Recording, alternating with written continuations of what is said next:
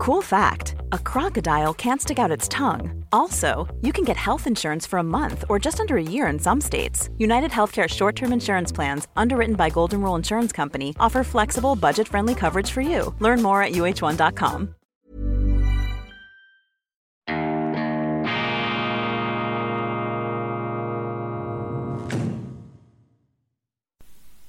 Grüezi miteinander, ganz herzlich willkommen, meine sehr verehrten Damen und Herren, zu dieser Sondersendung von Weltwoche Daily, die andere Sicht, unabhängig, kritisch, gut gelaunt, ausnahmsweise am Wochenende, am 1. Oktober, Wochenende des Jahres 2022, aus aktuellem Anlass selbstverständlich, die Weltlage ist äh, brisant, ist hoch explosiv, Wichtige, bedeutsame Ereignisse haben stattgefunden in der letzten Woche und das müssen wir hier vertiefen. Vor allem die Anschläge, die mutmaßlich staatsterroristischen Bombardierungen, Sprengungen der beiden Erdgaspipelines Nord Stream 1 und Nord Stream 2. Das ist ein geopolitischer Vorgang von aller größter Bedeutungs- und Symbolkraft und umso verstörender Umso irritierender und umso interessanter ist es, dass dieses Ereignis in der Berichterstattung kaum mehr eine Rolle spielt bei uns. Die deutschen Medien, die schweizerischen Medien, sie schreiben sich darum herum.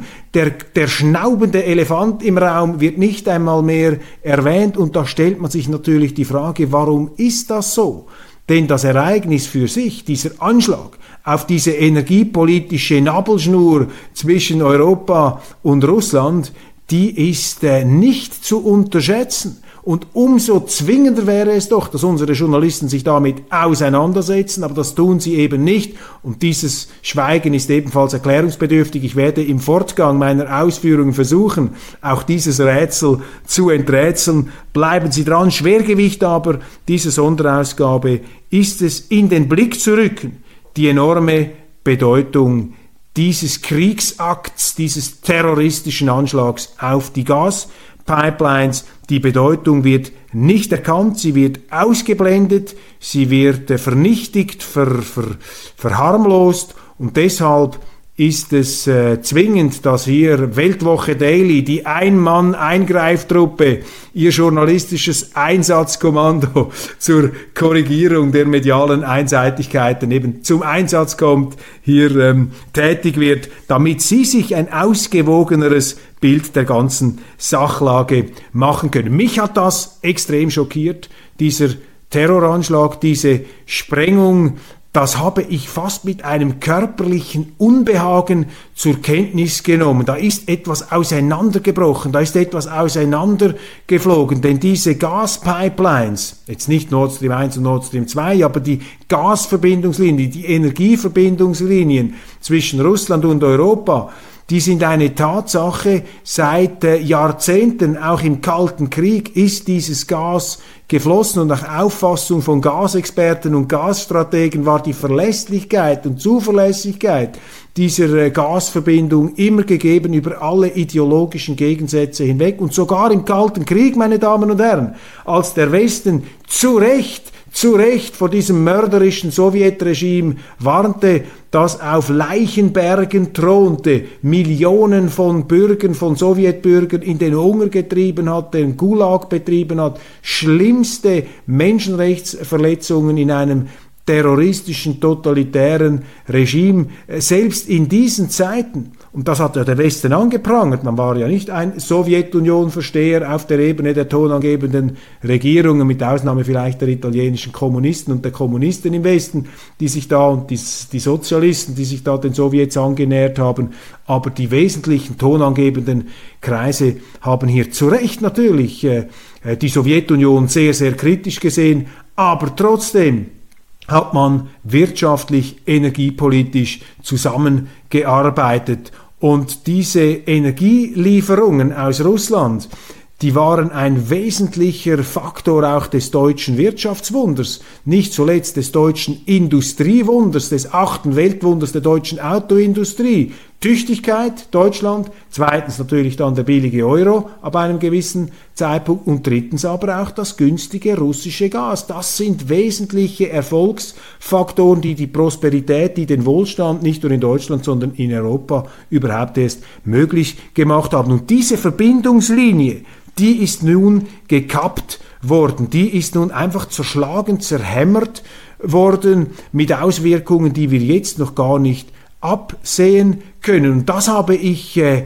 richtiggehend physisch gespürt, das hat mir ein Unbehagen ausgelöst, weil ich habe dann gemerkt, dass mit diesem terroristischen Anschlag wird Russland und Europa auseinandergefetzt, auseinandergerissen und diese Verbindungslinien, die sind ja diese Nabelschnüre, die sind ja intensiviert worden, die sind ja vertieft worden seit dem Fall der Berliner Mauer. Die Russen haben ja ähm, diese Nord Stream 1 und 2 Pipelines gebaut, weil die Ukrainer nach der Unabhängigkeitswertung dieses Staates, dieses übrigens zusammengestückelten Staates, der in Grenzen lebt, die von Hitler, Lenin und äh, Stalin ähm, äh, auf die Landkarte geritzt worden sind, dieser Staat hat ja immer wieder diese Gasleitungen sabotiert, der Russen. Und die Russen haben gesagt, wir haben da jetzt die Nase voll, das bringt's ja nicht. Wir legen da eine Nord Stream Pipeline, äh, damit das nicht mehr abgezapft werden kann durch die Ukraine. Die Ukrainer hatten da ein kriminelles Geschäftsmodell, das auch nicht ähm,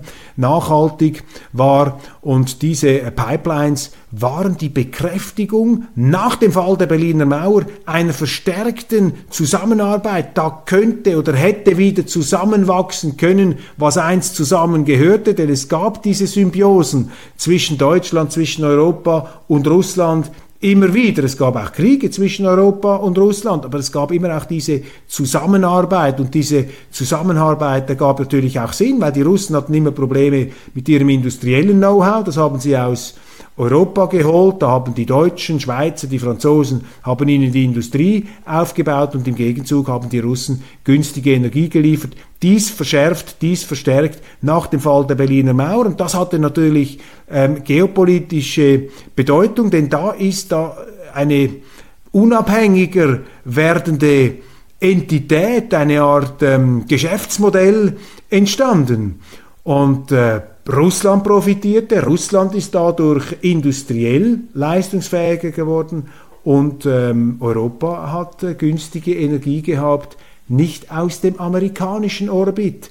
Ganz wichtig, also diese Zusammenarbeit zwischen Russland und Europa hat Europa gestärkt und Russland gestärkt und deshalb waren natürlich die Amerikaner aus ihrer Sicht zu Recht, das muss man sagen, aus ihrer Sicht zu Recht, immer sehr, sehr argwöhnisch und haben diese Nabelschnüre da, diese Energienabelschnüre, diese Verbindungslinien, diese Verflechtungen sehr, sehr kritisch gesehen. Und sie wollten immer schon die Kettensäge anlegen. Condoleezza Rice, die frühere Außenministerin und Sicherheitsberaterin der Republikaner, hat immer gesagt, das beobachten wir mit Sorge, wie hier Europa in eine Abhängigkeit zu Russland gerät. Die Amerikaner haben es natürlich lieber, wenn die Europäer in Abhängigkeit zu den ähm, Amerikanern stehen.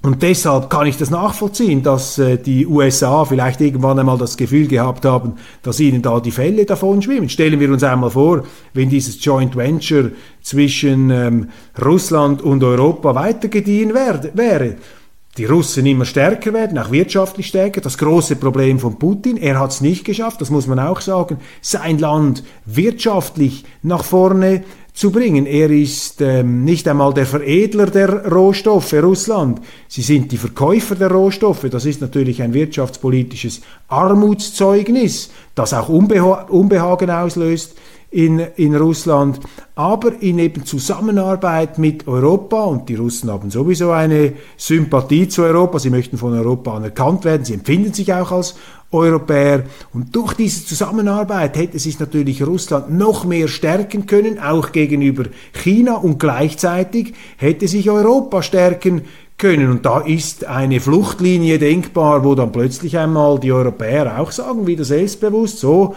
jetzt wollen wir uns da etwas aus der amerikanischen Abhängigkeit herauslösen und zusammen mit den Russen vielleicht auch etwas unsere eigenen Mittelmachtsambitionen ausleben. Das ist äh, durchaus denkbar, so etwas. Ich meine, auch die Franzosen sind ja nicht unbedingt äh, bekannt für ihre sklavische Ergebenheit gegenüber Washington. Ganz im Gegenteil, die, äh, die, die, die Franzosen liebäugeln mit mehr Unabhängigkeit. Bei den Deutschen ist es etwas anders.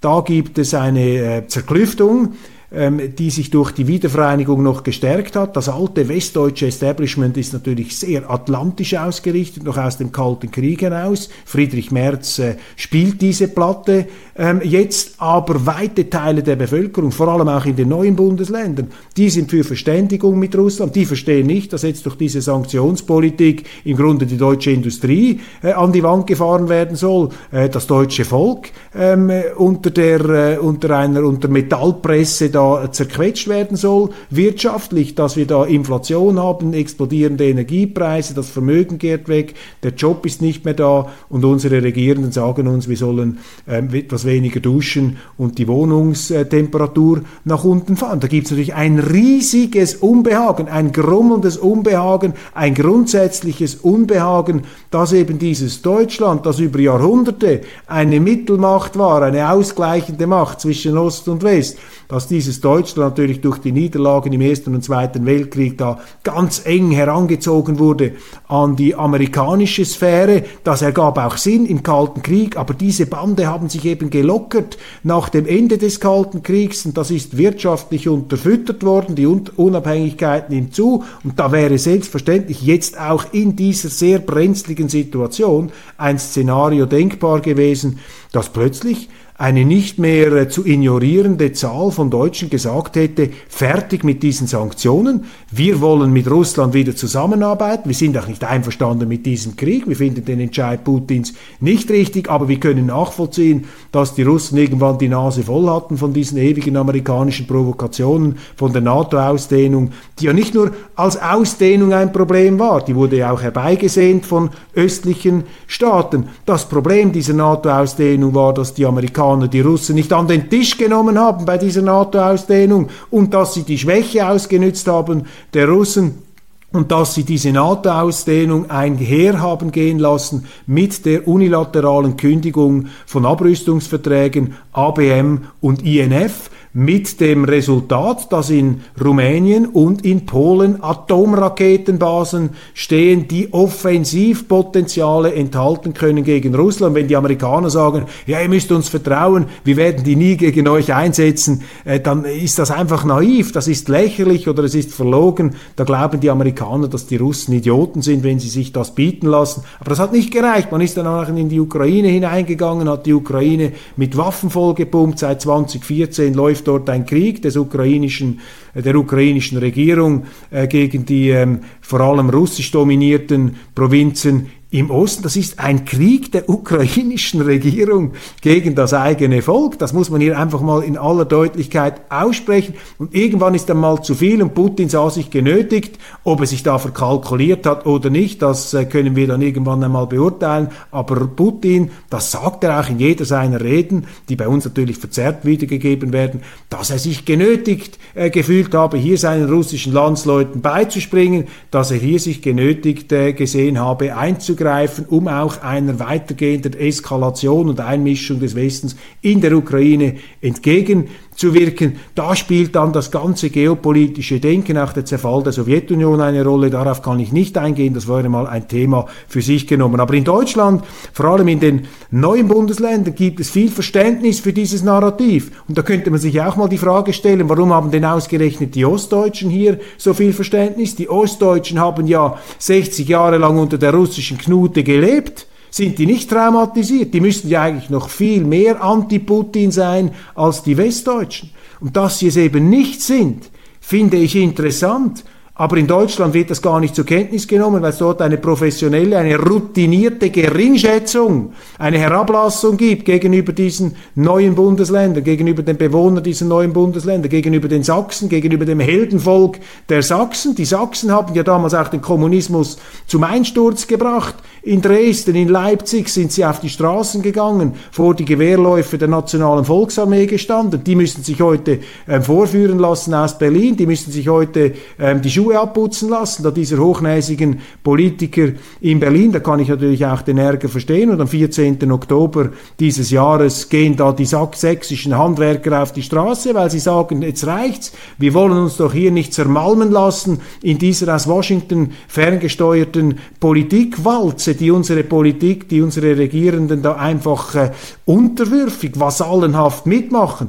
Kurzum, es gab in Deutschland und es gibt in Deutschland noch ein großes, ein wachsendes Unbehagen an dieser Nibelungenverkleisterung, äh, an dieser Nibelungentreuen ähm, Verbindung und Verquickung zwischen ihrer Regierung in Berlin und Washington, nicht weil man gegen die Amerikaner wäre, aber weil man hier sieht, dass Deutschland andere Interessen hat als die Vereinigten Staaten von Amerika. Europa hat andere Interessen und die, äh, die immer wieder verlachten Sachsen, die Leute in den neuen Bundesländern, die haben viel akutere, viel besser ausgeprägtere Realitätsantennen als die meisten Politiker in Berlin. Man muss das einfach in dieser Deutlichkeit äh, sagen und hier einmal aussprechen, auch um diese Arroganz hier, diese, diese äh, selbstverständliche Arroganz einmal etwas ähm, zu äh, hinterfragen, hier die Grundlage zu entdecken ziehen und, und diese Leute haben hier einen wesentlichen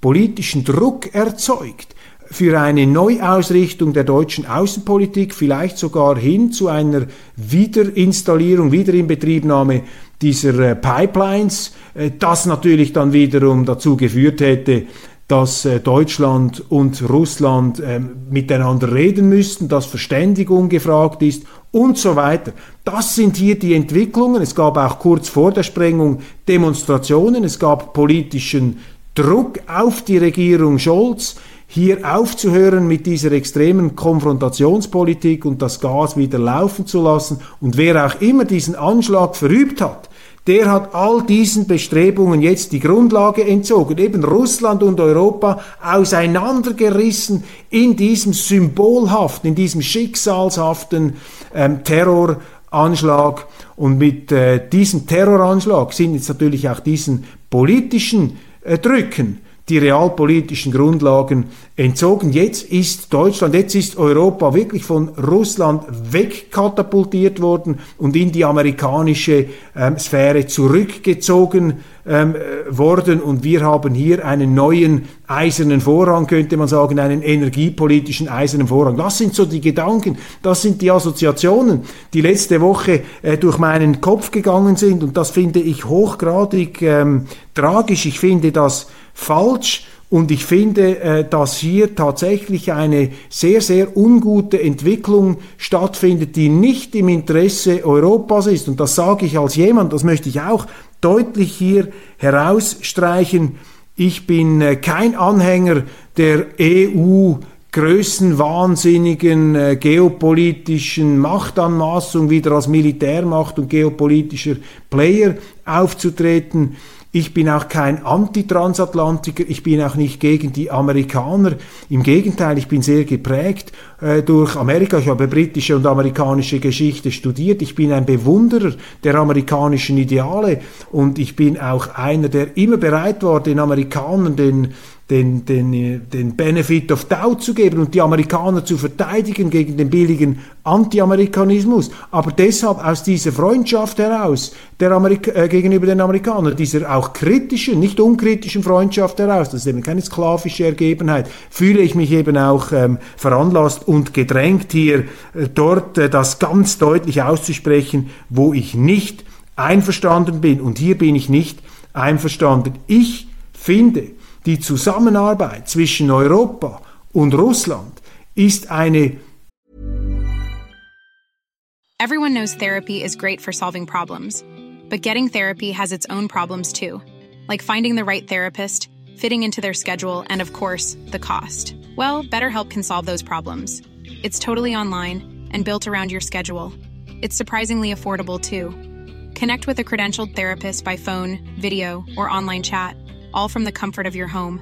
Visit betterhelp.com to learn more and save 10% on your first month. That's BetterHelp H E L P. One size fits all seems like a good idea for clothes until you try them on. Same goes for healthcare. That's why United Healthcare offers flexible, budget friendly coverage for medical, vision, dental, and more. Learn more at uh1.com. Zusammenarbeit mit zivilisatorischem Potenzial. So hat man doch die Russen, die einst sich gegen den Westen gestellt haben, gegen den marktwirtschaftlichen Westen da in ihrer kommunistischen Verblendung, in diesem kommunistischen Käfig, die hätte man doch hier wieder zusammennehmen können. Russland und Europa hätten auch als letztlich dem europäischen marktwirtschaftlichen System zuneigende ähm, Mächte auch eine etwas ausgleichende Rolle spielen können gegenüber den Amerikanern. Eine etwas multipolare Situation wäre da der Fall gewesen. Und es ist nicht gut, wenn die Amerikaner hier sozusagen eine Alleinherrschaft auf dem Planeten anstreben, wenn sie sagen, wir dürfen das nicht zulassen, wenn da die Europäer mit den Russen zusammenkommen, wir müssen die Chinesen herunterknüppeln. Das sind äh, aus meiner Sicht auch äh, falsche und sehr beunruhigende Allmachtsfantasien, die da in Washington wie selbstverständlich artikuliert werden. Jetzt auch die bereits äh, äh, angeblich bevorstehende Aufsplitterung des russischen Territoriums. Das ist der falsche Weg. Und deshalb sehe ich das mit einem großen Bedauern. Und die Bedeutung kann nicht unterschätzt werden, meine Damen, äh, meine Damen und Herren, dieser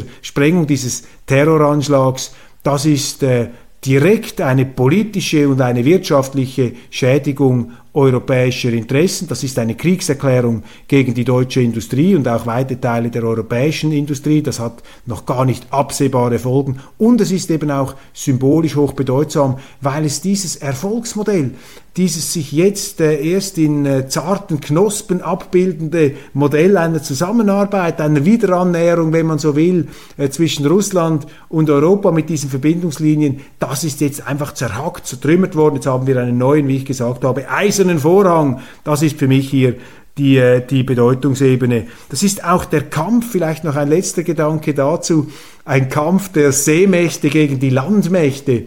Die Seemächte USA und Großbritannien, äh, die sehen es nicht gerne, wenn die Landmächte Europa und Russland zusammenkommen. Das sind uralte geopolitische Rivalitäten, die hier zur Explosion gekommen sind im Baltischen Meer, also im Interesse Europas ist das nicht, im Interesse Russlands ist das auch nicht. Das ist ganz klar im Interesse der Vereinigten Staaten, diese Sprengung, aber das ist kein Beweis dafür, dass sie es gewesen sind, das möchte ich hier auch nicht sagen. Und auch die Tatsache, dass äh, das äh, Baltische Meer eine Domäne der NATO ist, wo die NATO äh, die Sicherheit kontrolliert und jetzt sicherlich auch in erhöhter Alarmbereitschaft ist in diesem Krieg, da fällt es natürlich schwer zu glauben, dass da irgendein russisches U-Boot oder eine Kampfdrohne in diesem NATO-Meer etwas in die Luft sprengen kann. Und warum sollte Putin so blöd sein, sein Druckmittel, seinen Hebel, sein Erpressungsinstrument auch selber zu beschädigen? Das ergibt überhaupt keinen Sinn, aber es ergibt aus amerikanischer Sicht einen Sinn, denn die Amerikaner wollten diese Annäherung nie. Sie haben gemerkt, äh, dass die Unterstützung für die Ukraine-Politik zurückgeht. Der Winter steht erst bevor. Die wesentlichen äh, energiepolitischen Herausforderungen kommen noch. Und da hat, wer auch immer das gemacht hat, allen Versuchungen, diese Pipelines zu öffnen, die sind jetzt zerschmettert worden und der Druck, sie wieder zu öffnen, der wäre eben größer geworden in den nächsten Monaten. Also das ist alles, fügt sich alles nahtlos ins amerikanische Interesse ein. Aber die Amerikaner, Joe Biden, nach anfänglichem Zögern, hat jetzt ganz klar dementiert, die Amerikaner, sie seien das nicht gewesen. Wir wollen Ihnen hier keine Unterstellungen machen. Ich sage nur, das politische Interesse ist so, dass die Amerikaner, wenn sie es nicht selber gewesen sind, müssen sie denen Danke sagen, die es gemacht haben, weil das ist exakt in der äh, Interessen, in der vektoriellen Interessenausrichtung der amerikanischen ähm, Außenpolitik, der amerikanischen Geopolitik gegen Russland zu sehen. Jetzt zum Schluss noch ganz kurz, ich will Ihre Aufmerksamkeit nicht so lange monopolisieren möchte ich eingehen auf diese Fake News Putin habe gedroht, nuklear, ähm, äh, die Ukraine nuklear anzugreifen. Das hat die Financial Times geschrieben, also eine wichtige Zeitung, ein Leitmedium der westlichen Welt mit sehr engen Verbindungen in die äh, amerikanische Regierung, auch etwas natürlich eher den Demokraten zuneigend als den Republikanern. Sie haben geschrieben am 25. September nach der Putin-Rede zur Teilmobilisierung der russischen Streitkräfte, Western capitals are making contingency plans should Vladimir Putin, sollte Vladimir Putin take steps towards acting on his threats of nuclear attacks against Ukraine. Sollte Wladimir Putin Schritte einleiten in Richtung seiner Drohungen, die Ukraine nuklear anzugreifen. Also in diesem Satz in der Financial Times ist ganz klar die Aussage drin, Putin droht mit nuklearem Angriff auf die Ukraine, das habe er gesagt in seiner Rede zur Teilmobilisierung der Streitkräfte. Das ist dann wiederholt worden, auch in Kolumnen der Financial Times, zum Beispiel von äh, Gideon Rachman, einem sehr bekannten Kolumnisten, hat auch gesagt, Wladimir Putin, Russian, äh, after defeats, nach russischen Niederlagen hat Putin gedroht, ähm, nukleare Waffen einzusetzen. Und wenn Sie schreiben, nach einer Serie von Niederlagen auf dem Schlachtfeld habe er gedroht, nukleare Waffen einzusetzen, dann spielen Sie natürlich darauf an, dass Putin diese Waffen in der Ukraine im Rahmen dieser Kampfhandlungen einsetzen wird. Und da berufen sich äh, diese Financial Times Journalisten auf die Putin-Rede ähm, vom, ähm, von der Teilmobilisierung, die ähm, gemacht worden ist. Und diese Darstellung, das sind jetzt klassische Fake News. Das ist verzerrt, das ist nicht alles erstunken und erlogen, aber das, was Putin gesagt hat, das wird hier so aus dem Zusammenhang herausgerissen, dass eben genau dieser gewünschte Sinn entsteht. Und man muss sich ja die Frage stellen, warum die Medien das dann so ähm, berichtet haben. Was hat Putin tatsächlich gesagt in seiner Rede? Er hat gesagt, die NATO und die Westmächte haben die nukleare Erpressung begonnen gegen Russland.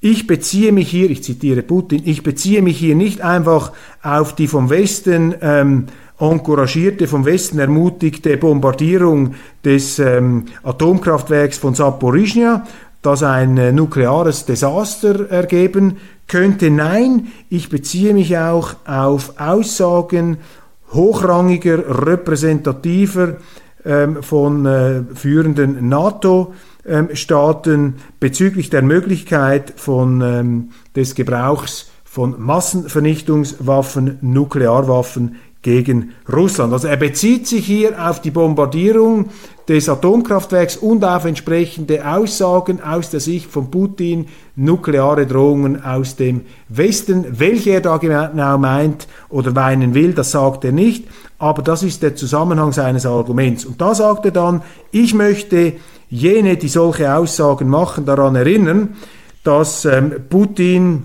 ebenfalls verschiedene Waffensysteme hat, auch, Waff, auch Massenvernichtungswaffen und einige von diesen seien moderner als die Waffen der NATO-Länder.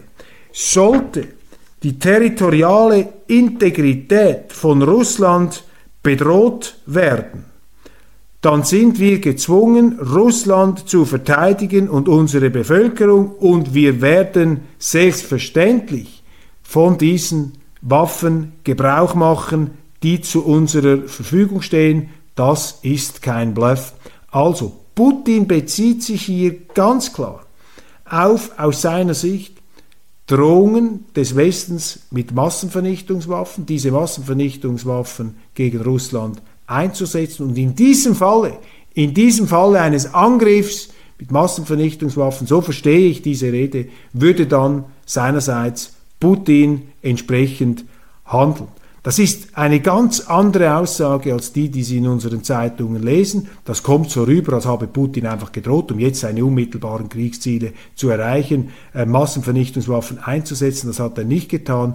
Er hat gesagt, dass er zuerst selber angegriffen werden muss mit Massenvernichtungswaffen. Das ähm, klärt vielleicht auch die Befürchtungen, die jetzt herumgeistern, dass nach diesen Referenden im Donbassgebiet, die der Westen nicht anerkennt, die in Russland aber feierlich besiegelt wurden, ähm, da könnte sich jetzt Putin auf den Standpunkt stellen, das ist ähm, russisches äh, Staatsgebiet und wenn das angegriffen wird, werde ich mit Atomraketen reagieren. Das hat er aber auch nicht gesagt. Er hat nur gesagt, wenn wir angegriffen werden mit Massenvernichtungswaffen im Rahmen dieser Drohungen, wie er sie glaubt, gehört zu haben, dann werden wir entsprechend reagieren. Also hier einfach aufpassen, was äh, gesagt wird. Das Kriegsgeschehen ist unübersichtlich genug. Ich höre aus meinen Quellen, wenn ich auch mit äh, ähm, Experten da rede, dass der Schwerpunkt natürlich dieser ganzen äh, Auseinandersetzungen jetzt im Süden liegt, also nicht im Osten, wo unsere Medien äh, berichtet haben, diese Durchbrüche da der ukrainischen Armee, die sind eben strategisch nicht so bedeutungsvoll wie das, was im Süden passiert. Im Süden ist offensichtlich auch eine Großoffensive der Ukrainer geplant. Zelensky möchte bis Weihnachten Cherson zurückerobern. Cherson, das wurde erobert von Katharina der Großen und vom Fürst Potjemkin, Potjomkin, Potemkin. Das ist also auch urrussisches Gebiet aus Sicht der Russen. Und dort äh, verschärfen jetzt die Ukrainer ihre Anstrengungen, haben enorme Verluste, das berichten der Tagesanzeiger, die New York Times. Und das sind Verluste und auch Verletzungen, die vor allem durch Artilleriebeschuss und Raketenbeschuss zustande kommen. Das heißt, dort werden die Soldaten verheizt in einer Feuerwalze. Das ist nicht Mann gegen Mann ähm, Kampf, das sind nicht Gewehrkugeln, die hier zum Einsatz kommen, sondern äh, die Kriegsführung Zelenskis geht da gegen eine Artilleriewalze mit sehr, sehr hohen eigenen Verlusten. Man muss auch in Betracht ziehen, dass die Ukraine wirtschaftlich nahe am Kollaps steht. Also diese ganze äh, Kriegsgeschichte ist da auf Messerschneide. Und wenn ich mit russischen Geschäftsleuten rede, die sagen, sie finden diesen Krieg zwar auch ein großes Unheil. Sie teilen da Putins Auffassung nicht, obwohl sie sehen, dass die NATO da massiv sich eingemischt hat. Ähm, sie sind aber alle, mit denen ich spreche, sind der Überzeugung, dass die Russen das militärisch ähm, bestehen werden, das Ganze. Es sei einfach kein Sprint, es werde jetzt ein Marathonlauf. Das sind Aussagen, die ich aus der russischen Sphäre höre. Solche Dinge werden Ihnen ja hier überhaupt nicht ähm, berichtet. Aus dem Ganzen kommt heraus, wir müssen zurück zum Frieden. Auch diese Eskalationsrhetorik der Journalisten, diese Verdrehungen, diese Verzerrungen, dass man dem Kreml hier nukleare Drohungen unterstellt, die er gar nicht gemacht hat, die dienen ja nur dazu und können nur dazu dienen, dass man die eigene Seite auch wieder zum Eskalieren motivieren will, dass man auch die Bevölkerungen hier äh, mit Argumenten ausstatten will und ähm, emotional aufpeitschen will, dass sie keine Opposition machen gegen die Sanktions- und Unterstützungs Politik. Sie sehen also, dass unsere Medien sehr, sehr propagandistisch unterwegs sind in diesem Bereich mit einer Agenda eingebettet in die äh, politische Interessensdurchsetzung des Westens hier nicht mehr bereit, äh, unterschiedlichen Gesichtspunkten gerecht zu werden. Und ich habe ganz am Anfang ja noch die Frage aufgeworfen, warum eigentlich unsere Journalisten ähm, nicht mehr über diese Terroranschläge gegen die Gaspipelines berichten. Und ich kann Ihnen sagen, wie ich mir das erkläre. Ich glaube, diesen Journalisten geht's wie mir. Sie sehen einfach, dass die Amerikaner ein ganz großes Interesse daran haben, das gemacht zu haben. Aber das kann nicht sein, weil es nicht sein darf. Man darf eben nicht schreiben und man will nicht schreiben, was der russischen Seite helfen könnte und was die amerikanische Seite in ein schiefes Licht stellen könnte. Interessanterweise wäre jetzt zu beobachten gewesen, was passieren würde, wenn die gleiche Situation mit Trump da wäre. Ob dann unsere Medien auch so unkritisch gegenüber Washington schreiben würden, das weiß ich nicht. Es gibt ja auch Leute, die sagen, mit Trump als US-Präsident wäre dieser Krieg gar nie eskaliert worden. Der Krieg hat ja nicht angefangen im letzten Februar. Der dauert schon seit letztem ähm, seit acht Jahren. Ist jetzt einfach eskaliert worden. Also die Journalisten schreiben nicht darüber, weil sie dann schreiben müssten, dass diese Terroranschläge schlecht für Europa, eine Kriegserklärung an die deutsche Wirtschaft sind und dass vor allem die Amerikaner profitieren. Das wollen sie einfach nicht zugeben, das wollen sie nicht ins Bewusstsein rücken, weil die Journalisten dann befürchten, dass die ohnehin wankende Unterstützung für die Sanktionspolitik vor dem herannahenden Winter angesichts einer Rezession, angesichts drohender Insolvenzen, dass diese Unterstützung zusammenbrechen könnte. Und weil sie diese politische Agenda, weil sie diese Haltung über die Fakten stellen, berichten unsere Journalisten nicht über das, worüber man berichten müsste, nämlich über dieses hochbedeutsame Ereignis dieser terroristischen Bombardierung, dieser terroristischen Sprengung der äh, der äh, Pipelines da, der Ostsee-Pipelines, da ist in meinem Empfinden eine ganz wesentliche Nabelschnur, eine Blutbahn, eine Verbindungslinie, äh, eine Synapse zwischen Russland und Europa durchschlagen worden und ein neuer eiserner Vorhang durchzieht äh, die Welt zwischen West und Ost. Und ich finde das sehr, sehr bedauerlich. Und ich kann nur hoffen, ich kann nur alles daran setzen, ähm, hier ähm, Argumente zu bringen, um aus diesem Wahnsinn auszusteigen und zum Frieden zurückzukehren. Danke, dass Sie mir so lange zugehört haben. Ich äh, wünsche Ihnen ein weiterhin wunderschönes Wochenende und freue mich, wenn wir uns morgen äh, im äh, Daily, im normalen, äh, entschuldigen Sie, im normalen Daily wieder sehen werden. Ganz, ganz herzlichen Dank für Ihre Aufmerksamkeit und Ihnen noch ein wunderschönes Wochenende.